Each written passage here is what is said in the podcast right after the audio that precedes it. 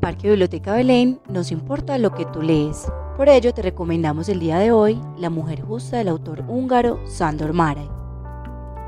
Un día desperté, me incorporé en la cama y sonreí. Ya no sentía dolor.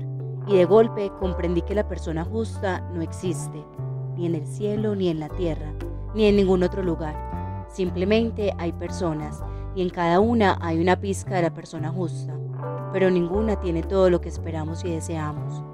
Ninguna reúne todos los requisitos.